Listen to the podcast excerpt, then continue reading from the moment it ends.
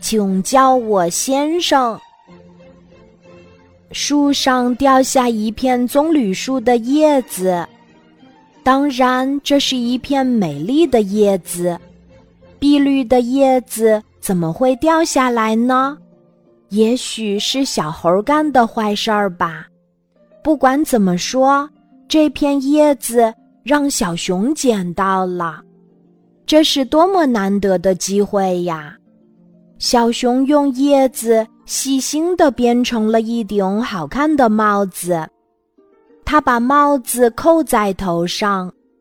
小熊背着手，挺着胸，在溪边上走了几步，也望望溪水中自己的倒影，简直有点陶醉了。听说人们把相貌堂堂的人叫做先生。我完全是个先生。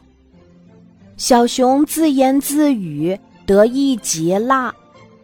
小熊向森林走去，半路上碰到了一只小鹿。小鹿高兴地打招呼：“小熊你好。”小熊对小鹿说：“你应该叫我先生。你瞧，我多像一位先生啊！”正说着，一阵大风从树林里刮了出来，小熊头上的帽子被吹掉了，在地上打着滚儿。小熊刚想弯腰去捡，忽然听见“啊呀”一声叫，原来小鹿的眼睛叫沙粒给迷住了。小熊马上转过身来，帮小鹿。轻轻翻弄眼睛，把沙粒取了出来。小鹿高兴地笑了。小熊突然想起了他心爱的帽子，可是它已经在地上滚了整整一百个滚儿，掉进了小溪里。一条顽皮的小鲶鱼正顶着它在水里游呢。小熊先生。